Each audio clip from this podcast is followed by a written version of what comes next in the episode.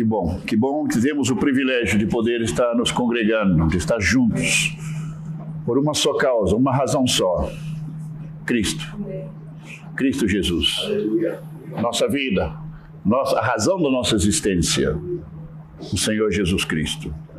E é um privilégio, porque não todos podem louvar, não todos podem adorar, senão aqueles que foram comprados pelo sangue de Cristo. Queridos, eu gostaria de compartilhar com vocês, na verdade, uma reflexão sobre algo que já foi compartilhado no passado alguma vez. Parece que estamos tirando coisa do fundo do baú, né? né, né Haroldo? E dentro do texto, da leitura que foi feita esta manhã, de capítulo 15 de João, eu, se vocês me permitem, vou ler novamente somente uma parte do texto. Capítulo 15 diz: Eu sou a videira verdadeira e meu pai é o agricultor. Todo ramo que estando em mim não der fruto, ele o corta E todo que dá fruto, limpa, para que produza mais fruto ainda. Vós já estáis limpos pela palavra que vos tenho falado. Permanecei em mim, e eu permanecerei em vós. Como não pode o ramo produzir fruto de si mesmo, se não permanecer na videira, assim nem vós o podeis dar, se não permanecerdes em mim. Eu sou a videira verdadeira. Vós os ramos. Quem permanece em mim e eu nele, esse dá muito fruto porque sem mim nada podeis fazer. Se alguém não permanecer em mim, será lançado fora.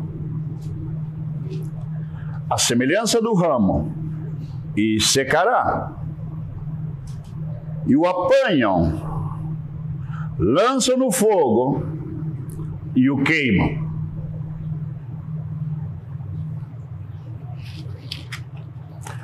Isto foi uma alegoria que Jesus usou para poder nos dar uma ideia bastante concisa, bastante real de quem é Ele e de quem somos nós, aqueles que estamos no corpo de Cristo. E é muito interessante que ele disse que eu sou a, a, videira verdadeira. Existe uma razão por dizer isso, ele. Eu sou a videira verdadeira. Ele simplesmente podia dizer, eu sou a videira e vós os ramos. Ele falou, não, eu sou a videira verdadeira. E a razão é muito simples, querido, do porquê ele fala isso. Porque lá no Antigo Testamento, lá no Salmo 80, versículo 8, fala faz referência ao povo de Israel quando saía do Egito. E o salmo diz: Uma videira veio do Egito, referindo-se à nação de Israel. Mas também, lá no, no livro de Ezequiel, capítulo 2, versículo 21, falando ainda da nação de Israel, que a videira ela se degenerou, ela se corrompeu. O que Deus está dizendo por meio do profeta? Israel foi dado uma missão de dar fruto para a glória de Deus. Israel foi dado uma missão de ser luz para as nações, para mostrar para o mundo a glória de Deus. E eles e eles falharam nessa missão. Eles falharam nessa missão. É interessante que em Mateus capítulo 21, versículo 43, Jesus no embate com os fariseus, em um momento dado ele diz o seguinte para os, os fariseus: Porque o reino é tirado de vós e é dado a outro povo que vai produzir frutos do reino. Evidentemente, Cristo está falando da vinda, da conversão dos gentios, isto é, nós que não somos judeus. Estou vendo um ramo de videira e esse ramo é prometedor. Sabe o que ele vai fazer com você se você é um ramo prometedor que vai produzir frutos? Ele vai podar você. A poda deve ser. Se um ramo, um ramo de videiras pudesse sentir alguma coisa, ia dizer assim, dói demais. Porque tem que cortar. Ó, tem um tumor aqui nessa, nesse, na ponta do galho aqui. Vamos ter que cortar. Tem que colocar água aí. Tá ficando seco, tá, tá meio até amarelado. Tem que colocar os fertilizantes necessários, o adubo. Tem que tirar esses, esses cocozinhos de, de inseto que estão pegados aqui. O que Jesus está dizendo, queridos? Que os ramos que dão fruto, eles permanecem não somente na videira, eles permanecem limpos. Os ramos têm que estar limpos, os ramos têm que estar puros para produzir fruto. Esta é a lógica de Cristo. Assim ele entende a coisa. Assim ele concebe, assim ele vê. E nós precisamos estar alinhados com esse pensamento dele. Eu creio que vocês não entenderão perfeitamente, porque já me conhecem o suficiente. Já me escutaram o suficiente. Vocês vão entender perfeitamente o que eu quero dizer em seguida. Existe hoje uma corrente de pensamento teológico no qual o cristão deve viver como coisa absolutamente normal viver no pecado. Que haja pecado no cristão é algo normal, dizem eles. Que não possa viver sem cometer nenhum pecado, é, essa é a, é a parte da linguagem. E vocês já me escutaram tantas vezes. E a desculpa qual é? Temos a natureza de Adão. Somos todos pecadores. Ah, então está dada a desculpa perfeita para justificar os cocozinhos de inseto na vida do cristão, os tumores, o amarelado que são na relação com Deus. E quando não tem fruto essa vida, diz: a gente faz o que pode. Aqui estamos, né? Tentando fazer o melhor que podemos.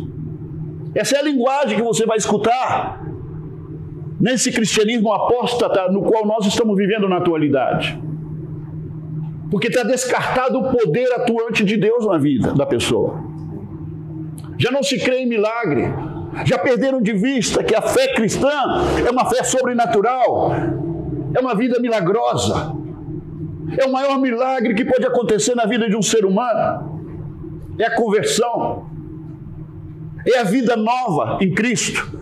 É viver aquilo que humanamente é impossível viver. E nós sabemos que é assim. Porque antes da nossa conversão éramos escravos do pecado. Não tínhamos opção senão pecar. Mas a Escritura nos chama a viver em santidade. Isso, é, dizer isso hoje, queridos, já é motivo de piada para muitos. Somos chamados a viver em santidade. Ontem tivemos aqui o seminário e eu falei sobre isso. O politicamente correto não permite nem sequer falar de santidade no meio do povo de Deus. Porque temos que ser tolerantes com o pecado. Temos que ser tolerantes com os mais fracos. Temos que ser tolerantes com a falta de evangelho e a falta de poder de Deus. É isso que estão pedindo. O politicamente correto. Isto é o aceitável hoje para se dizer eu sou um cristão normal. Mas eu digo, isso é um cristianismo apóstata. Que olha para a Bíblia, olha para a palavra de Deus e vê praticamente como aquele pote de ouro no final do arco-íris. Vão caminhar a vida inteira atrás daquilo, buscando, esperando que um dia aconteça. Até quando chega lá no final descobre que é uma ilusão. Porque não conhecem o poder de Deus pela negligência de muitos pregadores que não pregam a verdade, não pregam o Evangelho de Cristo, não pregam o Cristo crucificado, o único poder que nos pode transformar, o único poder que pode nos sustentar durante 30, 40, 50, 80 anos nessa vida. Mas muitos já perderam de vista, muitos já não conhecem essa verdade. É triste. Nós vivemos em uma geração apóstata. E o pior de tudo, a maioria dos cristãos não acredita na apostasia. Isso é o pior de tudo. Isso que está na Bíblia. Está na Bíblia e não acreditam. Me permita repetir algo que já disse também no passado. Porque não faltam as pessoas que questionam isso. Alguém me poderia dizer, falar o seguinte, olha Paulo, e que passa se você descobre que esse assunto da apostasia, que o, o, ramo da videira pode ser cortado e lançado fora, se já teve, se era verdadeiramente um ramo. Que passa se você está errado? Queridos, é muito simples. Se eu tiver errado, lá no final, no encontro com Jesus, eu não perco absolutamente nada. Mas se eu tiver certo, coisa que eu sei que estou certo, você não tem ideia quantos milhões e milhões e milhões de pessoas que se creem filhos de Deus hoje irão para o inferno.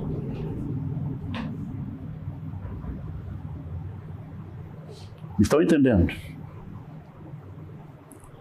É melhor o politicamente correto estar ganhando da Bíblia. A religião sempre lutou contra a Escritura, a Bíblia. Sempre foi assim. Jesus é a maior testemunha disso. A religião sempre foi inimiga da palavra de Deus. Sempre foi. Porque o diabo merece um Oscar pelo que está fazendo, com muitas igrejas por aí.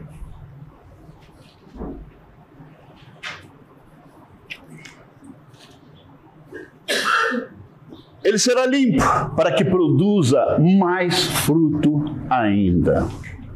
Aquele ramo que é limpo por Deus. Em outra palavra, querido, se você e eu somos um ramo prometedor para Cristo, nós temos que assumir a realidade que seremos tratados por Ele, seremos tratados por Deus, seremos disciplinados por Deus seremos corrigidos por Deus. Seremos chamados muitas vezes ao sacrifício, muitas vezes.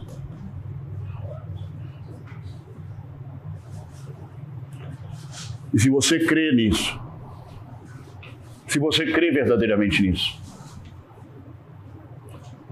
vou dizer novamente, se você crê verdadeiramente nisso,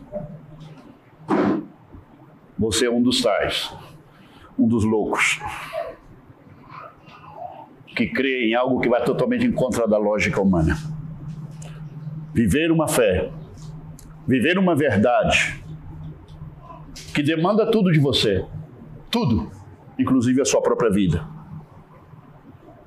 E não promete que as coisas vão ser boas para você neste mundo. Agora você, você é testemunha como eu de que tem muitos falsos profetas no nosso país. Prometendo que você é vencedor, que você é cabeça não, não rabo. Que Deus, a única coisa que quer é que Ele está morrendo de amor por você, que Ele vai abençoar. Ele quer te abençoar, Ele quer que você fique rico, Ele quer que você melhore, Ele quer que você não tenha nenhuma enfermidade. Esses são mensageiros do próprio Satanás. São agentes das trevas, os caras que pregam isso. porque não tem absolutamente nenhum ápice nas Escrituras do que eles estão falando. São traidores, enganadores, e tem muito, muito povo de Deus que está sendo arrastado atrás desses falsos profetas, esses agentes do diabo.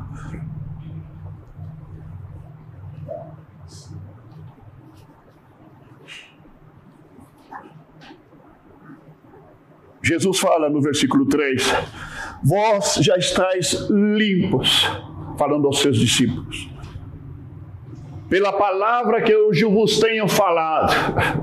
Em outras palavras, vocês já entenderam como funciona isso. Quando Deus fala, e todas as vezes que Deus possa falar na sua vida de verdade, quando eu digo que Deus fala na sua vida, eu não estou falando que você está ouvindo a voz do pregador. Eu estou falando que através da voz do pregador, o Espírito Santo toma aquilo na mão dele, ele revela aquilo de uma maneira e traz uma compreensão de uma maneira sobrenatural no teu espírito, no teu coração, ilumina a tua compreensão, o teu entendimento. E aquilo vem carregado de uma convicção, vem carregado de uma fé tal que não estava presente até aquele momento. E você crê aquilo com todo o teu coração, com uma firmeza que não existia no teu coração antes, e tu crês aquilo, e aquela verdade, queridos, entra na sua vida e ela vai mudar alguma coisa dentro de você. Se uma verdade teve que entrar na sua vida por obra do Espírito de Deus, uma verdade divina entre você, uma mentira tem que sair de você. Alguma coisa, qualquer coisa relacionada com aquela verdade, que tinha uma posição contrária, vai deixar de existir na tua vida. Assim somos transformados, assim estamos sendo podados, assim estamos sendo limpos pela palavra de Deus. Mas uma palavra viva e eficaz. Uma palavra que é espírito e é vida. É uma palavra de poder que entra, nos transtorna e nos transforma por dentro. Ela entra essa verdade para permanecer eternamente dentro de nós. E aquilo chega a ser parte da nossa natureza. E tudo que falemos relacionado com aquela verdade, vamos falar com autoridade, com convicção e vamos ser consequentes na nossa vida com aquilo, com aquela verdade que cremos. Essa maneira que é a palavra vai nos limpando, vai nos podando. Essa maneira como vamos cada dia mais sendo alinhados com o critério de Cristo, com a mente de Deus, alinhados ao coração de Cristo, cada dia mais próximos dele, cada dia mais parecidos a ele. Assim vamos sendo limpos pela palavra. Por isso é tão importante que nos congreguemos Antes do, do Covid, nós tínhamos muitas reuniões de vigília noturna, passávamos horas estudando a Bíblia. Nós vamos retomar isso. Vamos retomar. Porque precisamos seguir estudando a palavra de Deus. E como nunca, querido, é minha oração, a pessoal a Deus. Não importa quando, quantos sejamos nós, se somos meia dúzia de gato pingado, não importa. A minha oração a Deus, ainda que seja um, dois ou três, que sejam pessoas que tenham uma formação bíblica suficiente para seguir sendo uma resposta de Deus para esta geração perdida e apóstata. A minha oração a Deus, que nessa paixão que eu tenho pela Escritura, pelo Evangelho, que muitos entre nós, os irmãos no Chile, essa sempre foi a minha paixão, que muitos se levantem com essa paixão com essa determinação, com esse espírito de guerra, dizendo: não me conformo com esta geração, não me conformo com a situação que a igreja está, não me conformo e vou seguir denunciando aquilo que está errado em contra da Bíblia. Isso pode significar pagar um preço, vale a pena. Se é pela Escritura, vale a pena. E se estou errado, Deus sabe não terei nenhum problema em me arrepender e reconhecer meu erro. Deus é minha testemunha disso. Porque a quem vamos enganar? Ninguém pode enganar a Deus. E eu quero que Deus possa contar comigo. Eu quero que Deus me use. Eu quero que Deus use meus irmãos, minhas irmãs, com esse zelo pela Escritura, pelo Evangelho. Porque essa geração precisa disso. Precisa referências. Precisa exemplos. Exemplos de vida. Consequência. Consequência. Porque maus exemplos é o que mais abunda, queridos, no nosso tempo. Inconsequência, incoerência são o que mais abunda.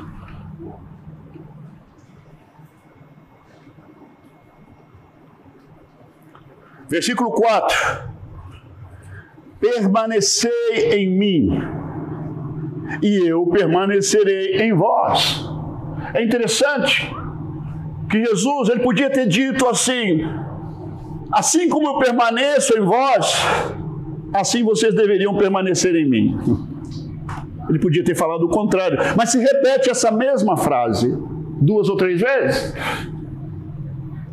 onde de alguma forma ele transfere certa responsabilidade a nós. Assim como é certo que o ramo que não dá fruto pode ser cortado e não somente levantado, vocês entenderão lá no versículo 6 por que, que eu estou dizendo isso. Assim como é certo que ele pode ser cortado, essa mesma responsabilidade Jesus transfere àqueles que, são, que estão nele, aqueles que estão vinculados a ele, como ramos. Ele disse: se você permanece em mim, aqui tem uma condicionante aqui implícita nessa responsabilidade. Permanecei em mim e eu permanecerei em vós que Jesus está dizendo? Se você permanece em mim, eu vou permanecer em você. As pessoas que não entendem isso vão dizer, olha, como não, o ramo nunca deixa de ser o verdadeiro, nunca deixa de estar, jamais deixará de estar, dizem eles, na videira. Ainda que eu não permaneça, como eu não posso ser cortado disso, ele vai seguir permanecendo em mim. Ah, é? Então ele está mentindo aqui. Imagina Jesus mentindo. Agora surge outra pergunta, queridos. Esse permanecer aqui, do versículo 1 ao versículo 6, se repete a palavra permanecer durante pelo menos seis vezes. Em seis versículos, seis vezes aparece a palavra permanecer. E se vocês permanecem em mim, eu permaneço. A pergunta que nós temos que fazer também, que é importante, é: é possível não permanecer então? Porque se não é possível não permanecer, essa insistência de Jesus está sobrando na Escritura. Por que nos fala de permanecer se não tenho como não permanecer? Porque essas palavras soam como uma condicionante: permanecer em mim e eu permanecerei em vós. Acaso é possível que ele não permaneça em nós? Ou somente estará tentando nos dar um susto? Ou nos está ameaçando com algo que não pode acontecer jamais? Já revisei o texto bastante. No texto grego. Já revisei bastante esse texto. Por anos eu tenho revisado e estudado. Permanecei em mim e eu permanecerei em vós. Como não pode o ramo produzir fruto de si mesmo? Um ramo que é cortado da videira, querido, ele só tem um destino. Se amarela, se seca e morre. Porque o, o ramo não tem vida própria. O ramo não tem vida própria. Tem muito crente que crê que tem vida própria. Não precisa se congregar, não precisa de Bíblia, não precisa da, da palavra, não precisa de oração, não precisa de nada. Está como o Lula na mensagem dele, né? Não precisa de pastor, não precisa de igreja, não precisa de sacerdote, não precisa de ninguém. Porque lá no meu quarto eu posso falar a Deus todas as horas que eu quiser. É, o diabo já tentou falar com Deus muitas vezes também.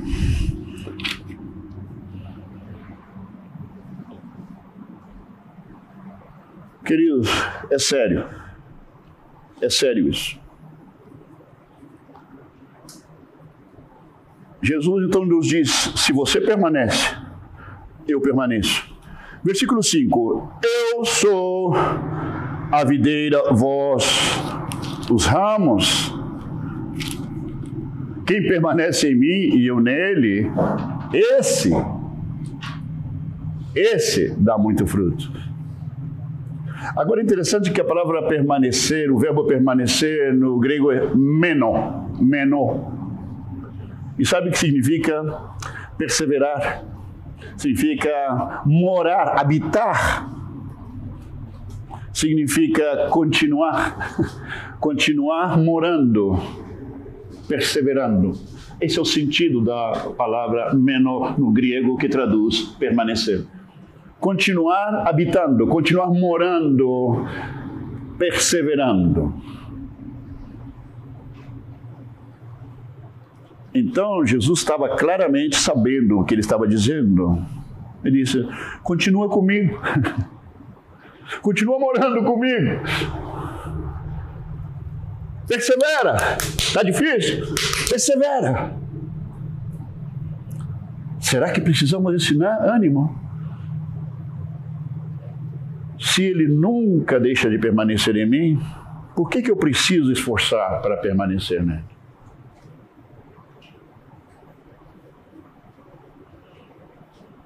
Se eu estiver certo, são milhões, milhões, milhões de pessoas que se creem cristãos que irão para o lago de fogo do inferno.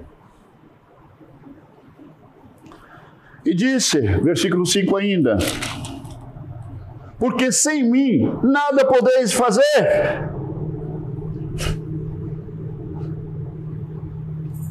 A pergunta é: será verdade que nada a pessoa pode fazer sem Cristo? Que, que Jesus diz? Porque separado de mim ou sem mim, você não pode fazer nada. Quem me quis dizer com isso? Porque ele está falando com a igreja, ele está falando com os seus discípulos.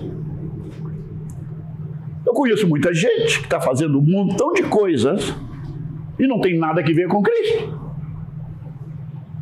O que ele quis dizer com isso? Nada podem fazer. Ah, creio que entendi. Tudo aquilo que o homem faz separado de Cristo, Deus chama de nada. Porque o homem separado de Cristo anda fazendo muita coisa. Mas é interessante que Cristo chama tudo aquilo que ele faz, o homem separado dele, Cristo disse que se chama nada. Porque sabemos que o homem separado de Deus, ele segue fazendo muitas coisas. E isso implica, então, queridos, que somente aquilo que nós fazemos em Cristo tem valor eterno. Somente aquilo que fazemos em Cristo são obras vivas Somente aquilo que fazemos em Cristo tem valor para Deus. Porque o resto são obras mortas, assim como aqueles que a fazem. Eles estão mortos também.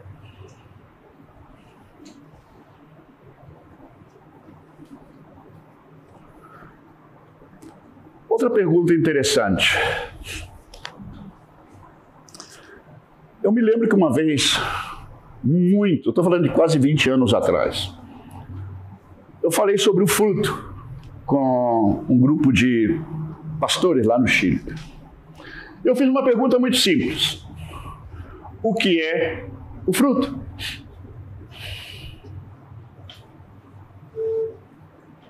O que é o fruto?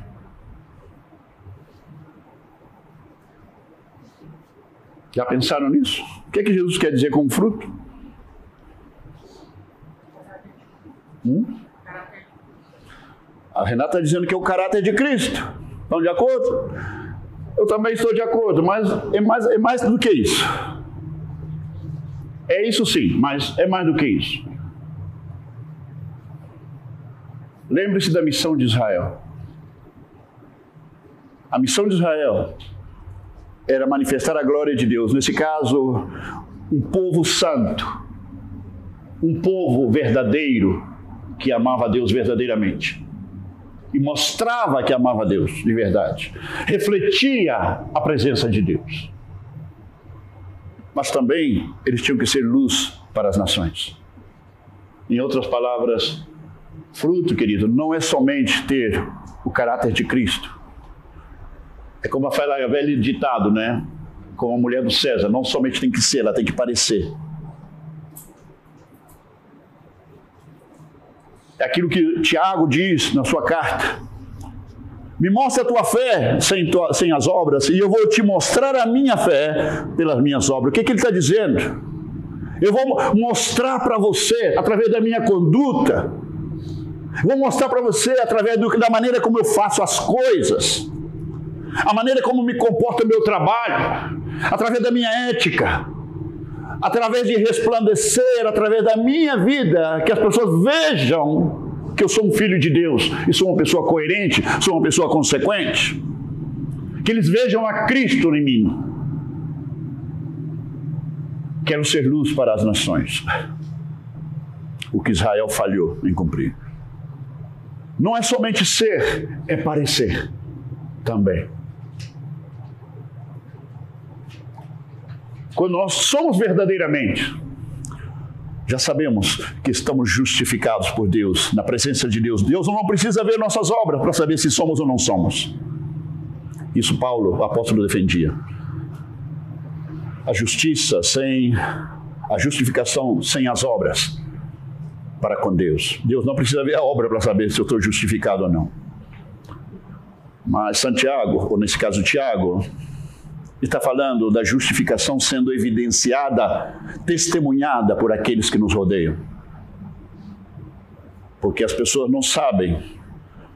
Eu posso dizer que estou justificado, mas as, as pessoas que me rodeiam, que me conhecem, não têm como saber se isso é verdade ou não. Eu posso dizer que sou filho de Deus, mas não estou dizendo nada para nenhuma pessoa. Posso dizer que sou cristão, isso não significa nada para ninguém até que essas pessoas vejam com seus próprios olhos, ouçam com seus ouvidos a minha consequência de vida. Aí vão dizer: esse cara é filho de Deus. Esse cara é cristão.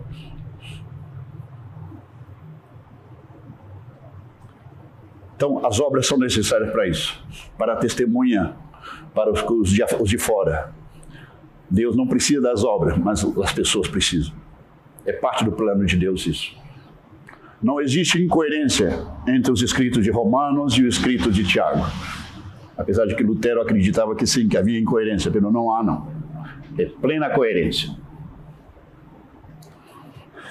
Isso quer dizer que o nosso comportamento também importa? Claro que sim. Porque nossa conduta, queridos, o que nós fazemos, está evidenciando para as pessoas quem somos. E isso é parte da nossa missão, em ser luz para o mundo. Jesus falou: Eu sou a luz do mundo. E depois falou com os seus discípulos: Vós sois a luz para os anjos. Não, para o mundo. A luz do mundo.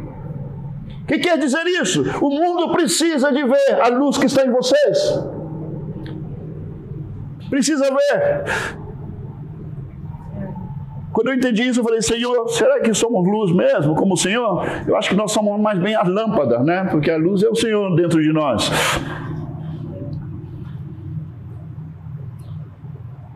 Mas a luz para o mundo, querido. A luz não é para iluminar os anjos, nem muito menos para iluminar as trevas, o diabo. É para iluminar as pessoas que estão no mundo. Não, algumas pessoas dizem, não, alguma, nessa pergunta que eu fiz lá no Chile, vários anos atrás, sabe que todos os pastores me responderam que o fruto é ganhar almas. Ganhar almas. Em outra palavra, evangelizar e pessoas convertendo-se. Isso seria simplesmente o resultado do fruto, na verdade. Mas isso não é o fruto. Isso é o resultado final do fruto. Todo respondeu ganhar alma. Eu falei, ok, ganhar alma. Onde vocês tiraram essa expressão ganhar almas? Sabia que ninguém ganha almas? De onde tiraram isso? Ah, já sei. Tiraram de Provérbios 11:30. Provérbios 11:30, sabe o que diz? Aquele que ganha almas é sábio. A pergunta é: se ganhar almas é evangelizar, falar de Cristo, a que igreja, mil anos antes de Cristo, eles estariam levando essa pessoa convertida? Porque pelo menos mil anos antes de Cristo foi escrito o Provérbios. A pergunta é que igreja existia naquele tempo? Se Cristo nem nascido tinha, já havia nascido ainda.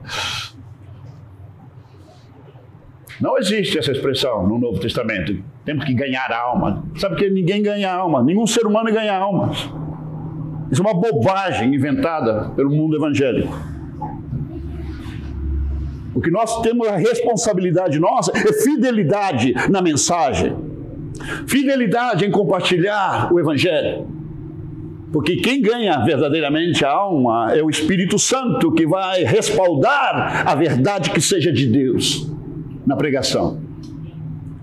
Se aquilo é verdade, o Espírito Santo disse: nessa carroça eu vou. E o Espírito Santo é quem convence de pecado, de justiça, de juízo. Portanto, é o Espírito Santo quem ganha a alma, não a pessoa que prega. E se o Espírito não ganha aquela alma, queridos, que Deus livre ao pregador de ganhar aquela alma porque é outro inútil mais para engrossar as filas. É outro é, prosélito, um religioso mais, como se não houvesse o suficiente. Versículo 6, finalmente. Olha o que diz o versículo 6. Esse versículo 6 é problemático. Se alguém não permanecer em mim, se alguém não permanecer em mim, queridos, é Cristo quem está falando. Será que é possível que alguém não possa permanecer nele? Lógico, senão ele não estaria dizendo. Se alguém não permanecer em mim, será lançado fora. Ah, eu pensei que tinha que ser levantado, sustentado. Não era que airou significava sustentar, levantar, colocar um, escorar ele com um, um pauzinho assim para ficar bem juntinho da, da árvore. Se alguém não permanecer em mim, será lançado fora, a semelhança do ramo, e secará. Se é cortado, lançado fora, vai secar. E o apanham, que quer dizer, o recolhem e lançam no fogo enquanto está sustentado. E queimam. Viram um churrasquinho, mas estão sustentados na videira. Vê o ridículo que é. Vê a incoerência de usar uma acepção que é verdadeira sustentado, levantado, isso é uma acepção verdadeira do grego airô. Mas por que, que esse homem não falou com aquele discípulo? Que airô tinha dois significados mais. E os dois significados, ou mais que ele não, que ele omitiu, eram sinônimos: cortado fora ou removido. Ah, não, é que eu tenho que proteger a minha teologia. A minha teologia diz que não pode ser cortado. Então, vou usar a acepção que me convém. Porque é verdadeira.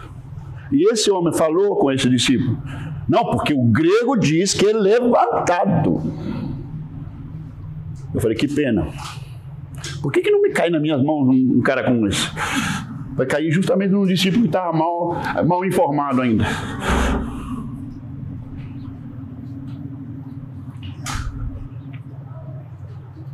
Ele disse: Se alguém não permanecer, será lançado fora. Se seca, se apanha, se lança no fogo e queima. Eu quero concluir, queridos, essa mensagem enfatizando algo preocupante. Olha bem, algo preocupante com respeito ao versículo 2 ao versículo 6. Que eu não mencionei em nenhum momento essa preocupação durante a mensagem. Mas é preocupante.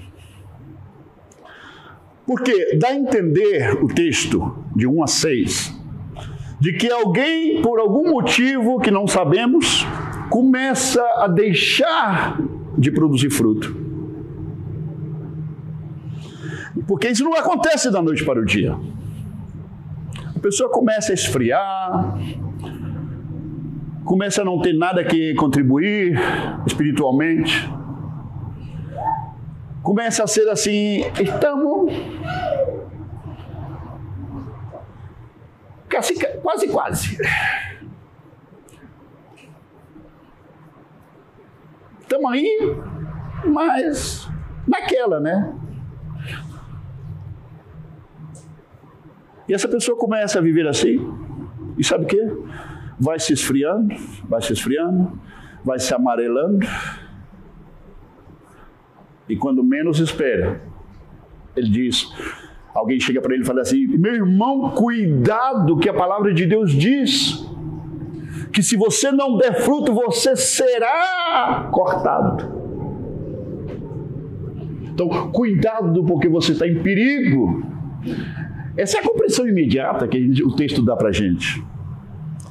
Mas por que eu estou falando que é preocupante, especialmente o versículo 6? Porque o versículo 6 diz algo mais que isso. No grego, eu vou eu traduzi assim, literalmente a tradução do grego. Do versículo 2, uma, a parte que importa, por suposto, não todo o versículo, mas a parte que me inquieta, eu, eu traduzi literalmente do grego e coloquei entre aspas para que você entenda o que é que está sendo dito literalmente no grego. Por exemplo, versículo 2: Todo ramo em mim não dando fruto, corta-o. Assim está no grego, traduzido literalmente. E todo o fruto dando, limpa-o. O 2 não é tão preocupante, mas o 6 me preocupa muito. Olha o que diz essa frase do versículo 6, no grego, literalmente.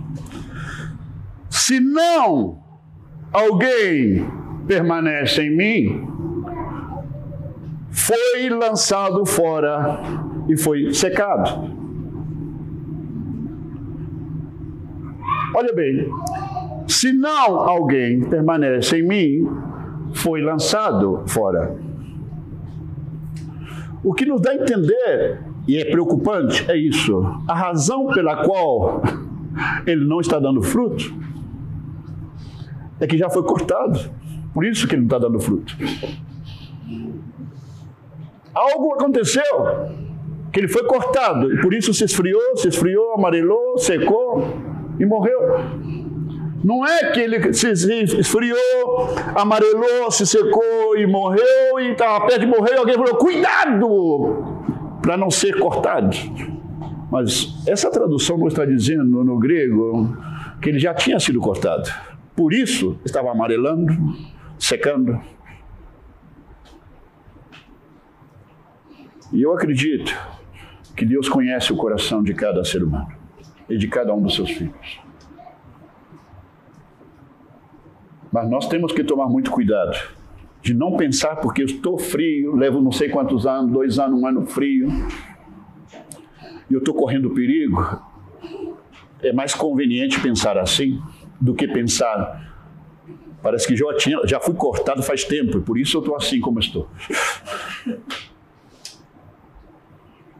É perigoso.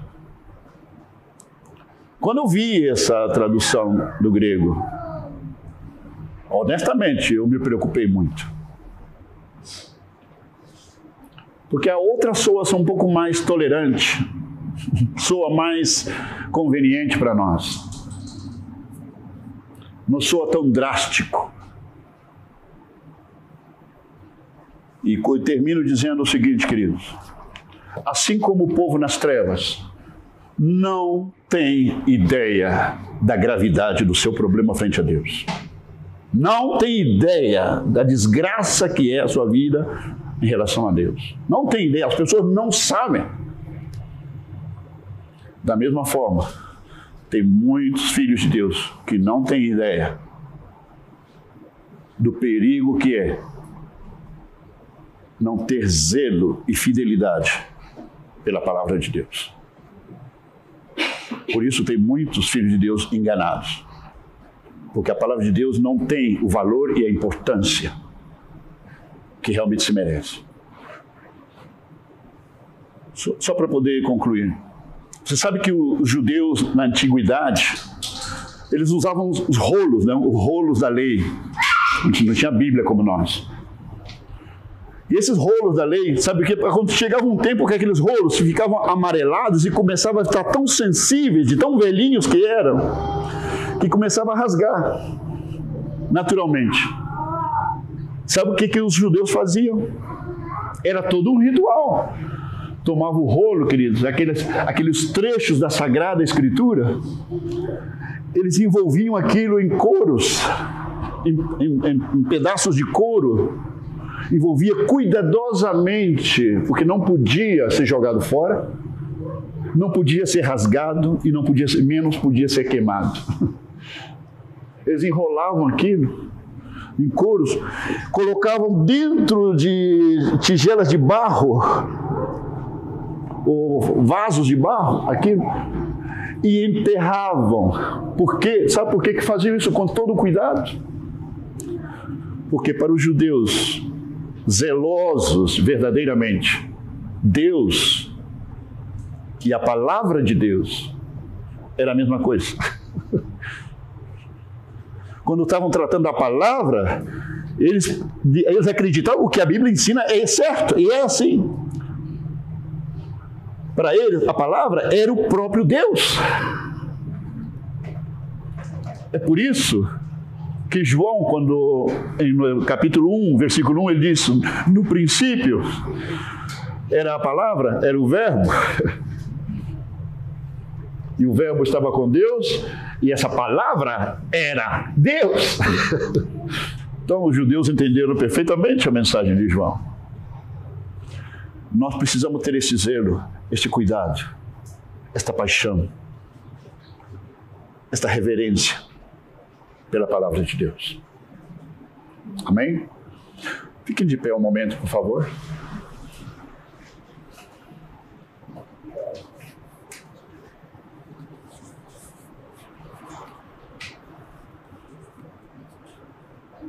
Senhor Jesus,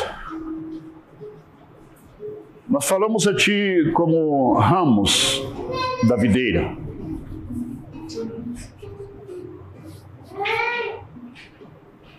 dependemos do Senhor. Dependemos da, da seiva do Teu Espírito para seguir entrando em nossas vidas, para nos manter vivos, verdinhos e vigorosos, prometedores, saudáveis, consequentes para que possamos ser luz para as nações. para poder levar fruto que possa glorificar a Ti, porque essa é a nossa missão como igreja. Permita que a Tua palavra siga sendo ministrada no poder do Teu Espírito e na Tua graça, na vida de cada um dos meus irmãos que estão aqui, dos irmãos que estão conectados. Siga falando as nossas vidas. Siga despertando nossos espíritos Segue despertando nossos espíritos em paixão por ti, pela tua palavra. Sede fome da tua justiça, da tua verdade, do teu evangelho. Desperta em nós, ó oh Deus, o sentido da missão que o Senhor nos tem dado. Para ser luz neste mundo. Sabemos que a missão, Senhor, não é fácil Sabemos que não fomos chamados para estar debaixo da sombra e água fresca. Sabemos que é um grande desafio, mas é um desafio glorioso. É uma vida que não trocaríamos por nenhuma outra. Jamais, porque sabemos em quem temos crido. Nos fortaleça no poder da tua graça Visita os irmãos que estão enfrentando desafios aqui. Desafios sejam financeiros, desafio de saúde, desafios familiares. Alcança a cada um de nós dentro da necessidade que o Senhor conhece muito bem. Alcança-nos de toda maneira possível que precisamos ser alcançados por Ti aqueles que necessitam ser alcançados com o Evangelho sendo resplandecido no seu espírito, para que possam acordar do sono da morte. Senhor, alcança em nome de Jesus. Alcança-nos, ó Deus, fortalecendo nosso espírito, fortalecendo no poder da tua graça capacitante, para que sejamos as pessoas que fomos chamados a ser e para que possamos fazer tudo aquilo que devemos fazer.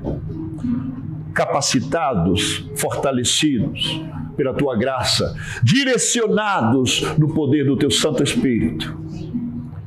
Tudo isso, Senhor, oramos crendo que servimos ao Deus vivo e todo-poderoso. E se é tua vontade, se é o teu propósito, Senhor, glorifica-te em nosso clamor, em nossa oração. É para a tua glória, é para a glória de Cristo. Assim oramos, Senhor, assim cremos e assim recebemos. No nome santo de Cristo Jesus. Amém.